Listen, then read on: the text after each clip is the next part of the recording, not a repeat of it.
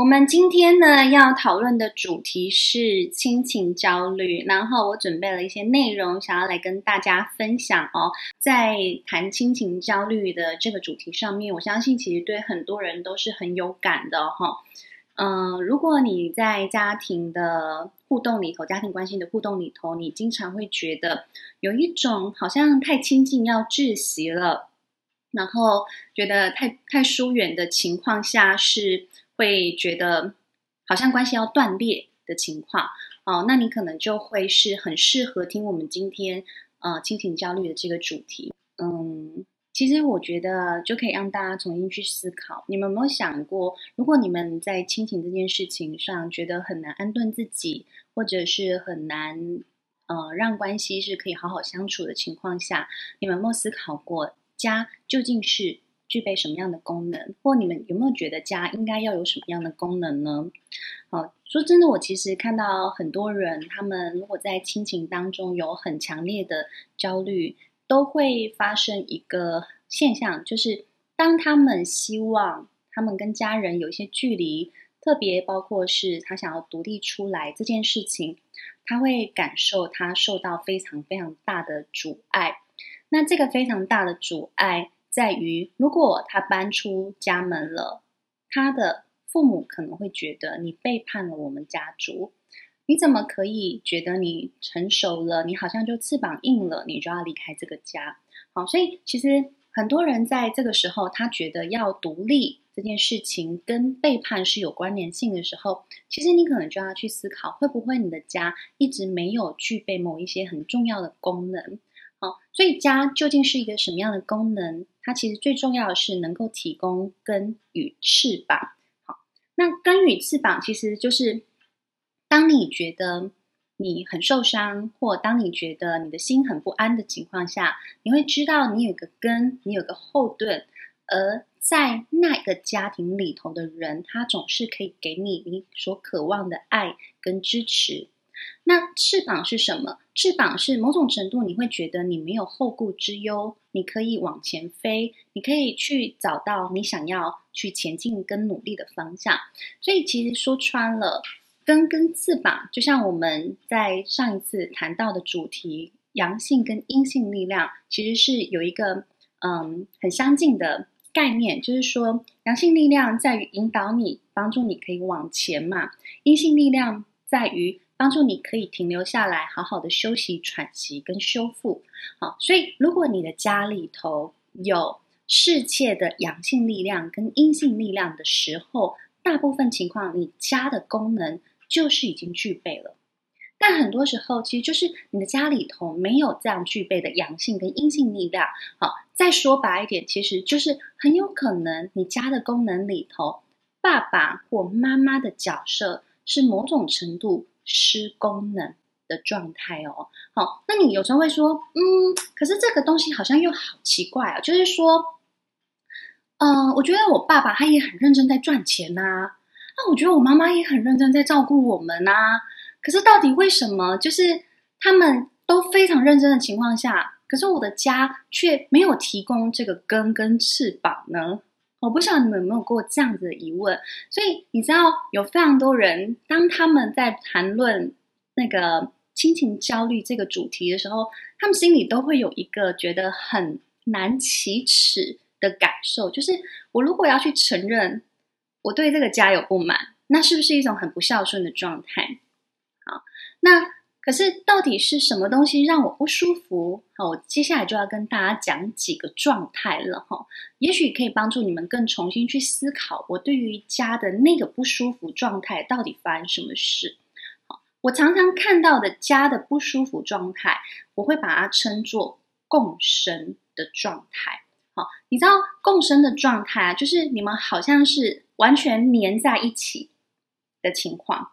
完完全全，然后你们没有办法好好的分离开来，然后成为独立的个体，然后去过你们想要过的生活。好，可是这个共生状态其实就是我们刚刚一直讲的，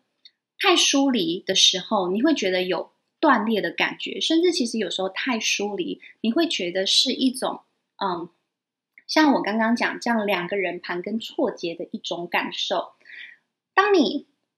两个人意见不一致要分开的时候，你会直接面临到一个状态，就是啊，我要分开了。可是你原本连接在一起的这些部分，你会有一个非常强烈撕裂伤的感受。可是你看哦，如果两个人好像很要好的生活在一起，然后我为了你就是牺牲自己，或我我为了你有一些委屈的感受的时候，你就会觉得说，这样子的关系好像又有点扭曲，因为你一直为了我牺牲，好像。呃，我就应该也要对你有某种程度的付出，好，这样子的情形，好，所以这就是我们所谓的共生状态。嗯，为什么会谈到这个共生状态啊？我不知道大家就是今天有没有看到，这两天有没有看到一个新闻？这个新闻在谈的是一个失踪十二年的女孩，她目前已经二十三岁了。那她在高雄，后来被找到了。找到了之后，其实就开始有人去讨论这对母女他们的生活方式嘛。因为一个二十三岁的女孩，她身高一百六十出头，但她的体重却只有三十四公斤。那到底她这长期这十二年消失在这个社会系统里头，她到底过的是一个什么样的生活呢？因为你知道，她失踪十二年都没有被找到，代表是什么？她没有用她的身份去就学。那他也没有用他的身份去有任何的打工，所以你知道劳保啦、健保啦这些资料完完全全都查不到这个女孩的身影。那在这十二年当中，其实某种程度，他就必须只能跟母亲相依为命咯。好，所以我们所谓的共生状态，其实也是一种，你有没有一种长期觉得跟某一个家人相依为命的状态呢？如果有相依为命的状态，你就会发现，其实你的家很难真正的提供你根或翅膀，因为你就处在于这样子共生状态的。你在整个成熟成长的过程当中，你的自我状态基本上是长这个样子，哦，就是像是两棵歪脖子的树。那除了这个东西，这个两棵歪脖子的树会说它是共生状态之外啊。有另外一个状态，我也会说它是共生状态。好，另外一个状态的共生，比较像是父亲或母亲是一个很大的爪子，而孩子呢是一个很小的个体，然后是爪子抓住小小个体的这样子的状态。好，它也是一个共生状态哦。好，这样子的共生状态，其实它对你的自我成长就有很多的设限。你想嘛？一个人如果长期他觉得他的自我是很难伸张的情况下，那他就会没有办法真正的长出自己的翅膀，去很自由自在的飞翔呢？因为他好像就会觉得我这一辈子都要依附在这个大爪子之下，就会有这种感受。但当有一天我要脱离这个大爪子，我想要分开去独立生活的时候，这个大爪子可能会用更大的力量去把我再压回那个小小个体的状态，好，或者是他有可能会因此就拒绝了这个小小个体的状态，然后你就会觉得很失根。说到这边，我刚刚讲的第一个很重要的东西是我们去反思，你在你的家庭功能里头，你有没有感受到根跟翅膀的状态？第二个状态，你有没有常常觉得你好像很难拥有你自己的声音，很很难拥有你自己的主见，甚至很难保有你自己的情绪状态？你常常跟家人出现了所谓的共生状态的情况。那如果有，其实你就会非常容易感受到亲情的焦虑。好，所以我们刚刚提到了家的功能跟共生状态。接下来，我想要再让大家去谈、去看一件事情是，有些人会觉得说，不对啊，我爸妈他们都超级负责任的，可是为什么这个共生状态还是出现了呢？好，因为我其实之前都会跟大家讲说，一个家为什么他会痛苦，最重要是，呃，家里有人失去了功能嘛，哦，包括可能他失去了爸爸应有的功能，例如爸爸。呃，他照理说要扛起家里的某一些责任嘛，但可能爸爸很软烂，好，但也许妈妈也要扛起照顾的责任，但是妈妈可能生病了，那我就会说，这个是家族里头父亲或母亲他的功能失去了，功能失去的话，他们家的系统就会乱掉。好，可是很多情况是。爸爸跟妈妈，他们都还是各自有啊。爸爸还是很认真赚钱，妈妈还是很认真的照顾，但是家庭的关系跟结构就出了问题。好，他们各自做好了爸爸跟妈妈的角色，但是他们有一个很重要的角色，他们没有去做，那个东西叫做夫妻的角色。所以在家庭里头，一个很大的问题，通常都来自于。夫妻双方父母的夫妻关系是非常的不和睦的情况。一旦父母的夫妻关系不和睦，会很直接造成一个现象，就是因为他们在那个夫妻之间的关系失落了，那他们情感往哪里投注去了？好，你就会发现他们情感，哦，爸爸比较常见的就是往 工作去投注嘛，因为至少在工作上、职场上，我会受人赞赏啊。回到家里，我就是充满了挫折。那妈妈呢？妈妈就是往孩子身上去投注。好，所以你知道，我我觉得很，这也这个也在说明了很多台湾的一个家庭现象。怎么样子呢？你会发现，其实台湾很多的家庭长的是，我觉得我先生在跟他的工作外遇，啊，我觉得我孩子成为我们婚姻当中的小三。好，常常都是这样，小三或小王。哦，那其实是一个很常见的，但也蛮可惜的一个家庭现象。所以你会发现，亲情焦虑很多时候是孩子，你必须要去递补父母双方他们在那个情绪上的那个配偶的位置，因为你会发现，有时候妈妈很需要情感的呵护或情感的支持，哈，例如她照顾孩子照顾得很累的时候，她有时候。就如果这时候老公有很强大的臂膀，哦，其实妈妈就会某种程度觉得很多的辛苦都没有这么的困难。但当这时候老公又躲在工作里头，或老公觉得太太太多情绪了，而且太太也不懂我在工作上有多么辛苦的时候，那会发生什么事呢？那就会发现其实他们关系就越来越疏离，因此。妈妈就会往孩子身上去寻求情感上的支持，那孩子呢就会好。如果夫跟妻的关系在这个阶层，好，孩子明明就是在下面这个阶层，那孩子就必须要递补上来，然后挤在夫妻关系之间，然后成为真正的关系里头的小三，然后去照顾呃家庭系统里头的父母的这些这个这个层次的关系。好，所以我觉得，嗯、呃，我今天开直播，其实另外一部分也是希望可以透过从呃家庭系统的观念，哈、让呃家就是家庭系统也好，或者是家族治疗也好，用这样子的比较立体性或系统性的观念，帮助你们重新去理解。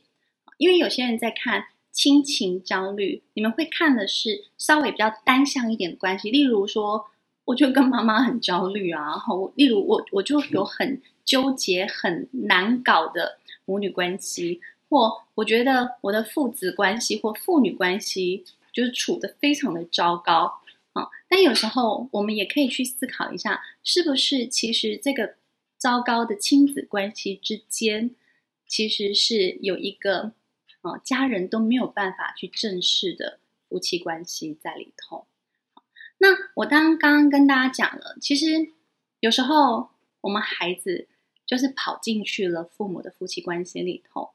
那其实会有很多很多的焦虑在里面哦。好，我跟大家分享一个例子，其实是我在上一本书里头也有提到的这个例子，就是有一个女孩，她叫 Cindy。她从小呢就是非常的体贴妈妈，她是一个很聪明的女孩子哦。那很体贴妈妈的很多的辛苦，然后在她心中，妈妈其实也是一个非常能干的一个呃女强人。不论在工作上或在家庭里头，她都觉得妈妈把很多事情都做得很好。但是在长期的，就是跟妈妈的互动过程当中，他都会发现，其实妈妈在情感上很依赖他，或者是妈妈在很多时候，包括想要去逛街买衣服啦，啊，或者是妈妈需要讲心事的时候，他都发现他必须要去当那一个倾听者跟陪伴者。好，但是当他有一天发现他情窦初开了，她准备要交男朋友的时候，他就发现，哎，妈妈好像一直都没有办法接受她已经有交往的对象这件事情。后来，嗯，当他交往了一段时间后，交往的时间也不短了哈，可能交往一年半之后，他就跟妈妈说：“妈，我觉得我们的那个感情也相对稳定了，我想要搬出去住。”啊，他就跟妈妈这么说。啊，结果妈妈整个大崩溃，甚至对 Sandy 就是就是破口大骂。哦，他就会觉得说，你怎么可以这么不孝顺？难道我们家里面对你不好吗？哦，就是给你的物质生活还不够好吗？为什么你需要搬出去呢？好，你去发现其实有很多人就是嗯。呃在关系的选择上，或者是在有时候甚至只是物理空间哈，甚至房间的选择上，或搬出去这件事情，就会带来某种程度的家庭革命。好，那其实 Sandy 他也经过了很长期的自我认识，他也慢慢去知道说，哇，原来我已经很长期的扮演了情绪配偶，或者是我们所谓小老公或小老婆这样子的角色，他扮演了非常久。他有时候就会很希望，为什么妈妈你有这一些情绪上的需求，你不能去跟爸爸谈吗？哦，但是这时候你知道，妈妈就会跟他讲说，我觉得你爸不懂啊。我我觉得你爸就是，呃，我也不是很想跟他讲，我也不想要寻求他任何的支持。好，那 Sandy 当然就会越来越觉得很累，就是为什么我要一直做这件事情呢？我我我难道不能够很自由的去？享受我的情感生活吗，而且我现在也独立了，我也有工作了，为什么不能搬出去？好，所以你知道，很多数亲情焦虑人，我在前面也跟大家讲过了。其实有时候，你就去思考，呃，你有没有你你就用这样子来来做一个判断准则，是你的家能不能很自由开放的接受你现在已经有伴侣了？好？你的家是不是可以很自由开放的去接受你想要搬出去住这件事情？因为这件事情都在意味着你即将从这个家逐渐的独立出去的过程。有很多人就在这两个地方，他倒栽葱了。好，所以其实这是这是我们可以去思考的一个部分。为什么我们没有办法这么自由？好那当然，我们刚刚讲的，从 Sandy 这个地方去看到家庭关系跟结构，其实我觉得第二个层次也可以告诉大家，也让你们重新去思考是，第二个层次，有时候我们就要从自我的结构跟界限去理解。很多人在这样子的家庭里头，包括我们刚刚讲情绪配偶的状态。很长期情绪配偶状态的时候，你就会感受到一种情绪被压抑，哦，自我被压抑的状态。为什么呢？因为它某种程度就是一种共生的关系。我是为了我妈妈的情绪而存在的，我要帮我妈妈，我要照顾我妈妈。当一个孩子他从小需要去照顾妈妈或照顾爸爸的情绪的时候，这个孩子。他本身他的情绪需求啊，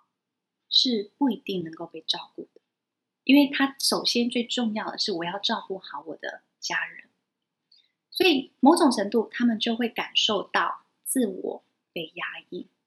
那自我被压抑是一个层次哦，因为自我被压抑的人，长期来说他就会对自己有很多的不自信，那做很多事情就会有很多的焦虑。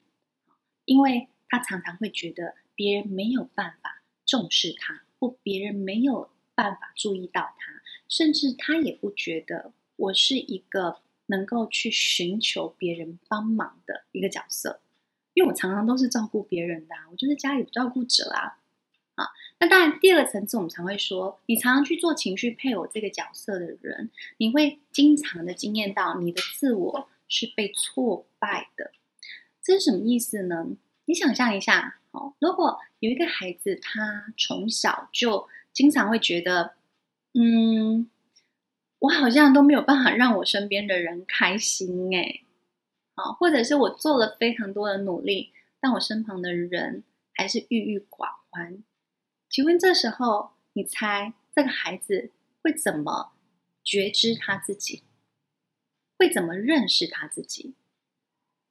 大部分的时候，他可能就会觉得我就是不够好。我如果够好，他们应该会开心才是啊。可是有好多的夫妻关系，啊，好多夫妻他们在他们的伴侣关系里头失落的时候。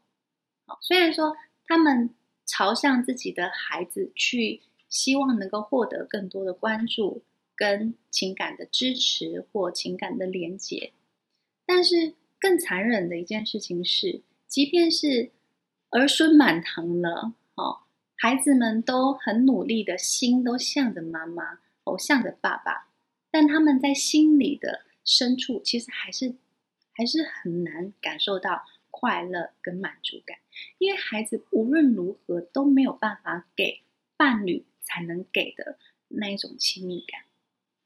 所以很多孩子他很努力了，像 Sandy，他也做了很长期的情绪配偶，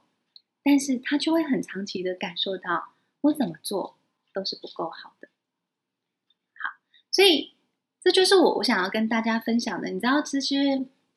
我在实务经验当中经常看到的情绪焦虑的人，他们会出现的一个状态。好，不晓得这样子跟大家分享故事，你们有没有能够听懂这个故事的意思？然后还有亲情焦虑的状态呢？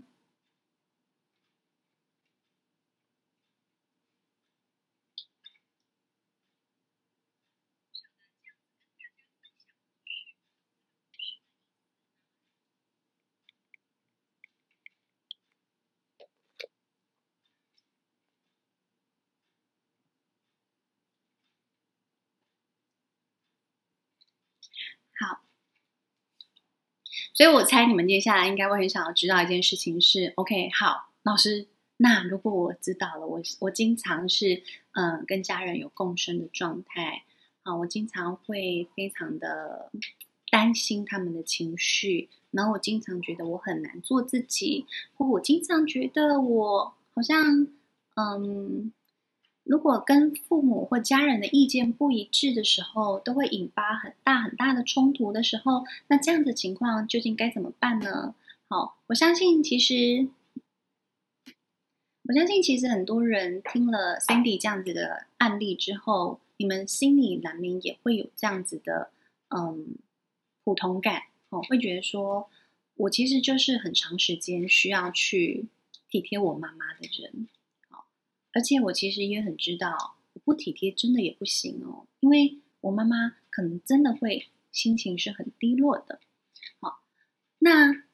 也许这个时候你可以帮忙自己有几个步骤。好，虽然说有非常多人告诉我说，老师，我觉得这个步骤听起来好难哦，但是我想说，其实共生状态到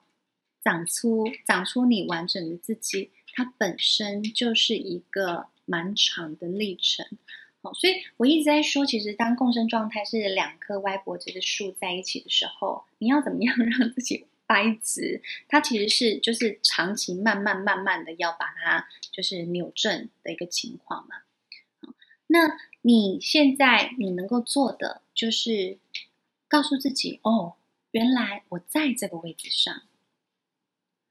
如果你要离开亲情焦虑的情况。你一定要帮自己去辨识，我究竟在关系里头，我都扮演什么样的角色？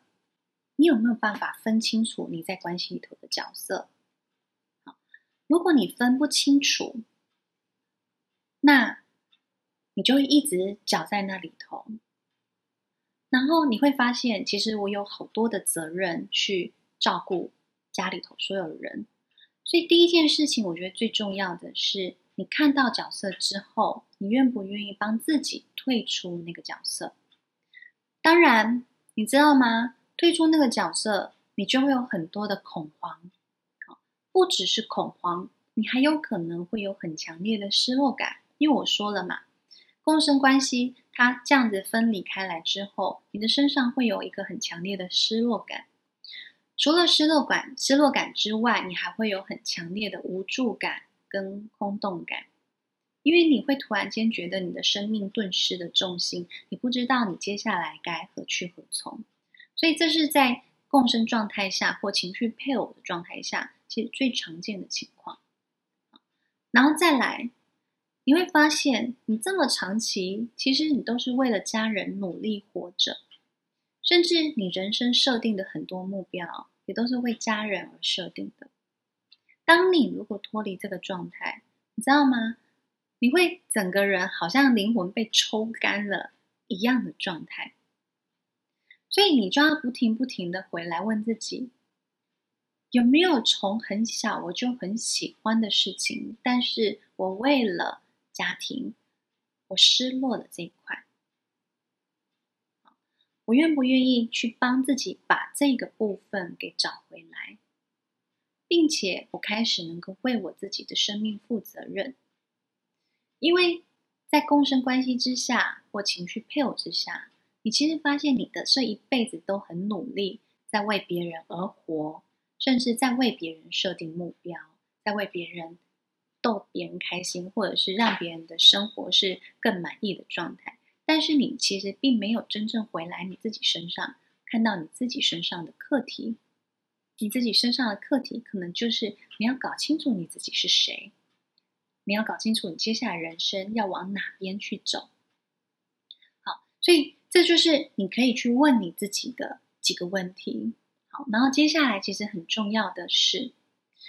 共生关系。好，在脱离了之后，你会发现。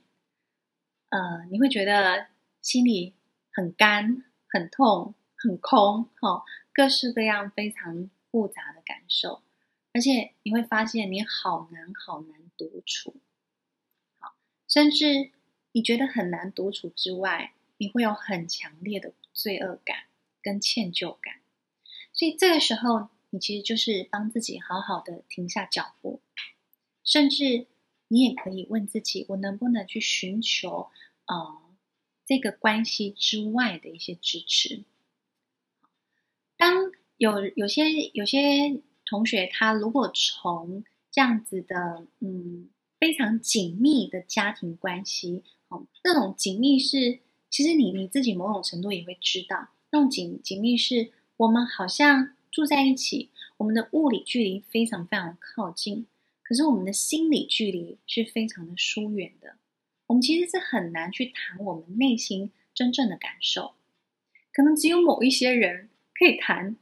他们的不开心、不满意，好，或有一些人可以谈他们的愤怒，但其他人是不能谈的。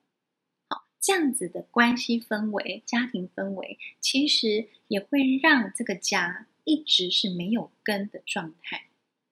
因为有根的状态是怎么样？有根的状态，你会发现是每一个人，他们都觉得他们能够在这里头安心的去分享自己的感受。所以在共生关系当中，你会觉得有一个很吊诡的状态，是我们明明都好像很亲密，但我们明我们各自都觉得非常的寂寞。那其实就是最典型的，因为我没有办法把某某些东西说明嘛。如果我现在要跟你说明说，啊、这样的关系好窒息哦！我觉得我需要出去呼吸一下新鲜空气哦，不行，就会有人大爆炸崩溃。那你真的也要想想，这是不是就是共生状态咯？好，所以停下脚步，然后适时的为自己去寻求关系外的支持，它是帮助你在那个扒开的过程里头，稍微可以站稳你自己的状态。因为我们在扒开的状态当中，因为你很不舒服，你也很不习惯，你就会又想要回到那个原本的关系里头。你会发现你很难去维持那个你希望所维希望维持的那一个呃关系的距离。好，然后你知道这时候有很多人就会问我说：“可是老师，啊，我家人一直骂我，诶，我觉得我快承受不了那个他们一直噼里啪啦那个炮火的猛烈。”我通常都会跟他们说：“如果你们真的试着在呃离开这样子，你觉得是很共生的状态，通常这个时期很有可能你需要维持大概半年到一年的时间。好，一般来说了，一般来说会需要半年到一年的时间，也就是半年到一年的时间，你会感觉这个关系特别特别的难熬，非常的痛苦。好，为什么呢？因为在这个半年到一年的时间，其实也是你的家人正在适应你们的亲子关系在剧烈改变的状态里。在这个剧烈的改变状态里头啊，你的难熬不会只是来自于可能单一妈妈的角色，而是你会发现，你原本哈，假设你原本跟妈妈的关系就很好，你是妈妈的情绪配偶，爸爸一直都是边缘人，而这时候。当你如果离开了这个家，爸爸会直接首当其冲。好，爸爸可能就一直感受到妈妈情绪非常的强烈，非常的澎湃，甚至爸爸会直接遭殃。好，所以我很多的学生就都会都会告诉我这样的讯息，就是说他的爸爸传的讯息跟他说：“你快点回家好不好？我觉得你妈疯了。”好，或甚至你快回家。你回来跟你妈下跪道歉，我想这件事情就不会再继续持续下去，不会继续蔓延了。然后，嗯，当事人就会觉得非常的痛苦。天哪，我这么努力的在茁壮我自己，然后你也没有来支持我，你你们全部吼，整个家庭系统都是来责怪我的，所以不是只有妈妈本身会责怪，你知道这个很可怕的地方在这里，甚至自己的小家庭也就算了哈，爸爸妈妈都责怪。甚至旁系的家庭也会责怪哦，然后旁系的家庭可能有些人看你们看你长大的嘛，像是你的爷呃，你的也也许是阿姨好了，或者是你的叔叔啊，好，或者是这就是舅舅们。哦，这些从小看到你们是这样子互动的，就说你小时候跟你妈多好啊，多亲近啊！你现在说搬离家里就搬离家里，你怎么可以对你妈这么不孝？哈，你知道，连旁系的亲人都会加进来，一起去辱骂这个孩子哦。所以你知道，我说的那个关系外的支持，其实在这里，就是你连你不只是爸爸跟妈妈，你要 handle，甚至连旁系的亲人。你都要能够有足够大的心理强度去面对他们的不理解，甚至是不谅解。所以你知道，很多人他后来到最后他放弃，他不想要改变，最重要的原因在这里。但是你也要知道的是，你现在好不容易要做出改变，好去调整或摆脱这个这个亲情的焦虑。可是当可能第一层妈妈开始骂了啊，你就缴械投降了。那你就要知道，你接下来每一次，当你想要独立，或也许你不是真的是物理上你要搬出去的这种独立，而是当你每一次有不同的意见的时候，你的家人都一定知道用什么样的方式来制裁你，然后你就会在那一刻，你又再一次缴械投降，然后你就永远只能当在关系里头的小朋友，听。妈妈的声音，好，所以其实我说这个，嗯、呃，不不会只是焦虑这样子单纯的状态，而是它是很广泛的一个整个系统的问题了。好，如果你们可以帮自己去看到，哦，原来这是一个这么多系统的状态的时候，你就可以知道，哦，好，原来我在这里头来来回回啊，我在这里头的辛苦啊，究竟是发生什么事情了，好吗？好，我想我们亲情的焦虑，我就先分享到这里了哈、有人说想要看猫咪，是不是？啊，因为有猫咪，然后我就一直觉得我的鼻子好痒哦。哦，好，呃，它是金吉拉加英短加美短等等的米克斯猫，很美的米克斯哈。好，然后林安娜说，如果加这两个功能都没有怎么办？好，我想我们刚刚的讨论有很多就是在讨论这个部分了。好，艾莉，好，然后林安娜，好，自己都中标了。好，有解药吗？好，来，有没有人想提问题啊？如果你们没有提问题的话，我鼻子快要过敏了。那我再来抱一下毛毛，毛毛，毛毛给我追，毛毛来，哎，是是是，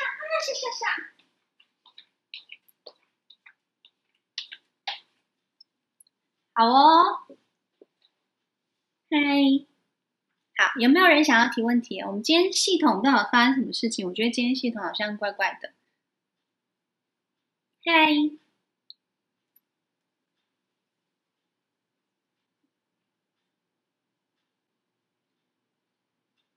好，云安，好，希望今天的讲解有让你们能够了解哦。嗨，毛毛，哦，它真的是好可爱哦。而且是一只没有忠诚度的猫咪，耶，就是谁摸都可以。啊！你生气了？好，好啊！有没有同学有想要问问题的呀？如果没有的话，我们今天要到这里结束喽。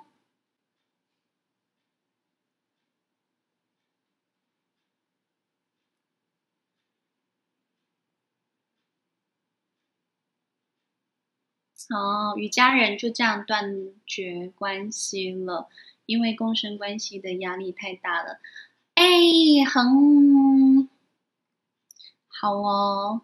呃，不过说真的啦，我我刚刚我刚刚举的那个 Sandy 的例子，它算是后来我觉得也蛮成功的一个例子，我跟大家分享一下。其实 Sandy 的例子，他。也是也是来上了我的课程之后，然后因为他是一个蛮成 蛮蛮成功的例子，我就跟大家分享，就是他后来也是呃有了自己的事业方向，然后有了自己的就是想要搬出去，然后离开家，然后就是他做了很多事情，其实都跟家里的原本的想象跟期待是不一样的，他自己在事业上有了一个很大的转弯，然后家人也很多的不谅解。哦，当然妈妈很生气，爸爸也觉得就是你为什么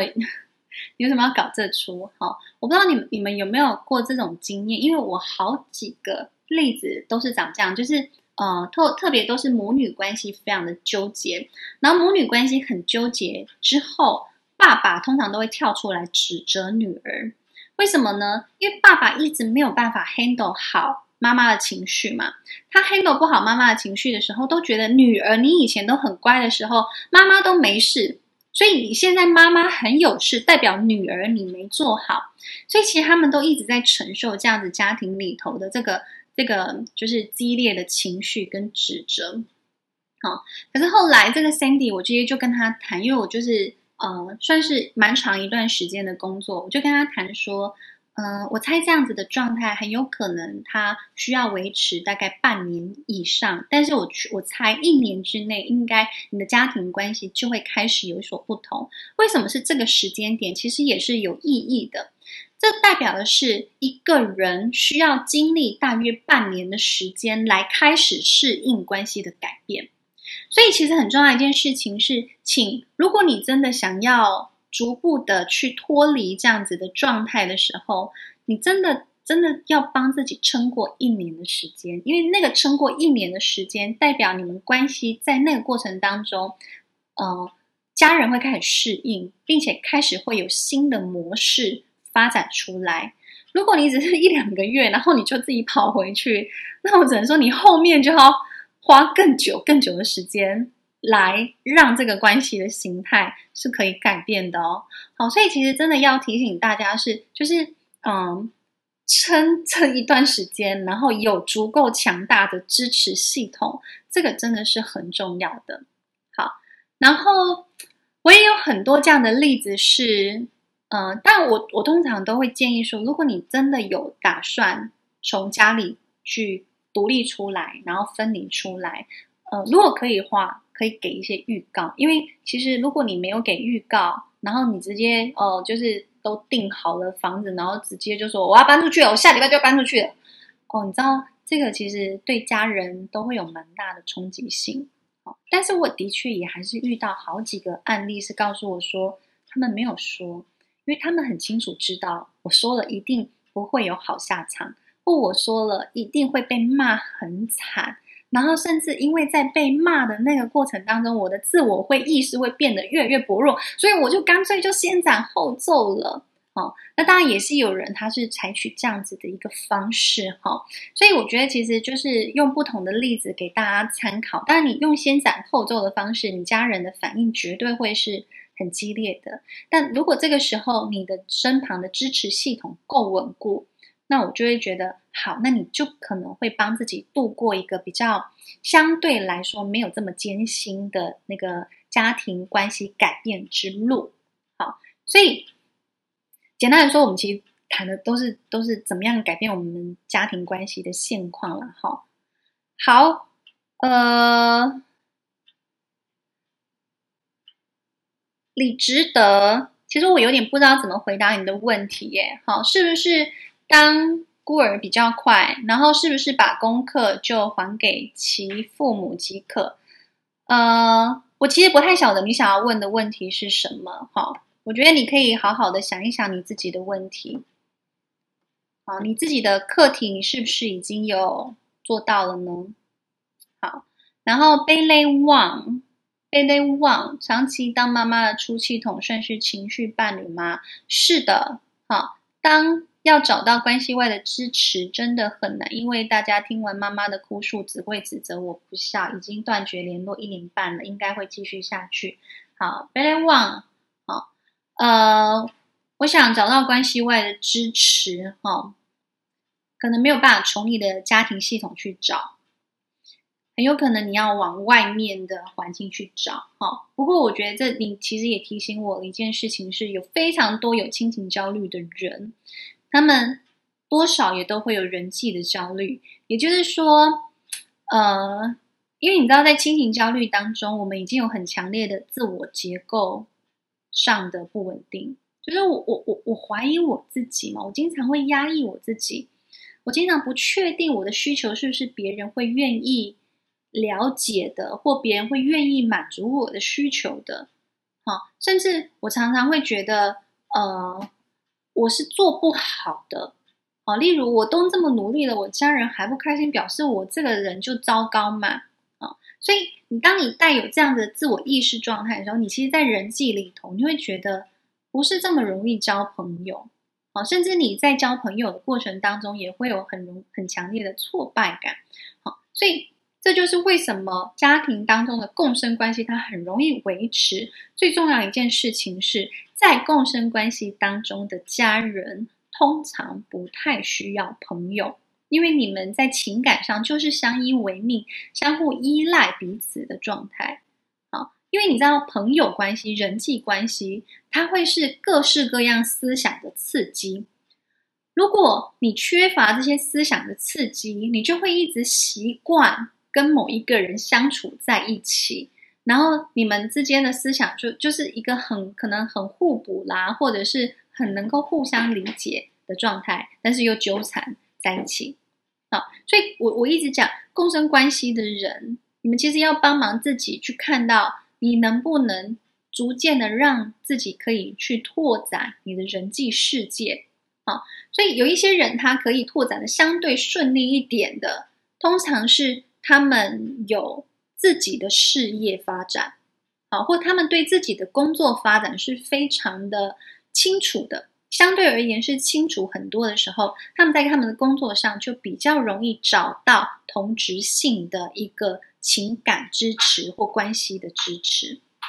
好，所以这个是呃回应给贝雷旺的，哈，已经断绝联络一年半了。其实我会建议哈，呃。完全的断绝，但我觉得真的还是要看有有没有一些前提了。如果说就是这个关系真的是有非常强烈的暴力性存在，跟强大的伤害性存在的时候，我们就可以思考是不是要先呃终止或者是暂停这样子的关系互动，因为它的伤害性可能会非常高。嗯，可是如果它并不一定具有这样子的关系，它其实带给你的是一个你说不太出来的压力的时候，但是你某种程度心里还是很想要去修复关系的情况，你可以帮忙自己的事啊，一个一个动作叫做有连结的不合作运动。好，听起来很吊诡哈。好，就是其实也许你可以在日常生活当中去送出一些跟你们关系话题无关系的关关系无关的话题。好，例如说，嗯，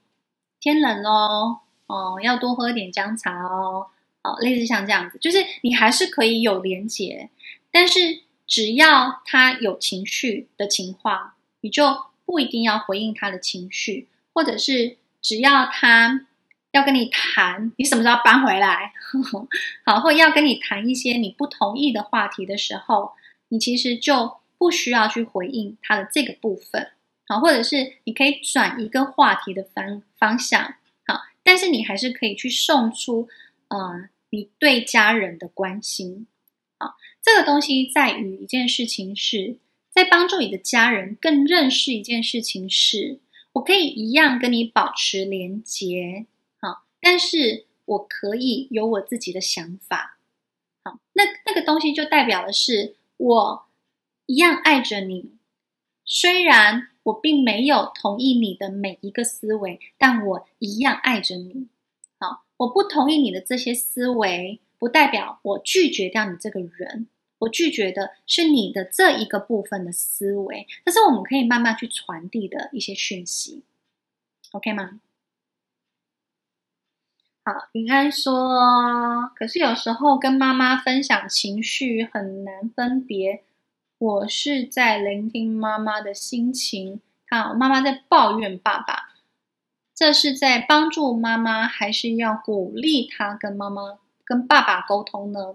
好。然后，因为我不住在家里，偶尔听听妈妈的抱怨，很担心，好担心爸爸的身体。我觉得还不太困扰，但就是一直循环同样的状况，有点小困扰，很难突破。好啊，呃，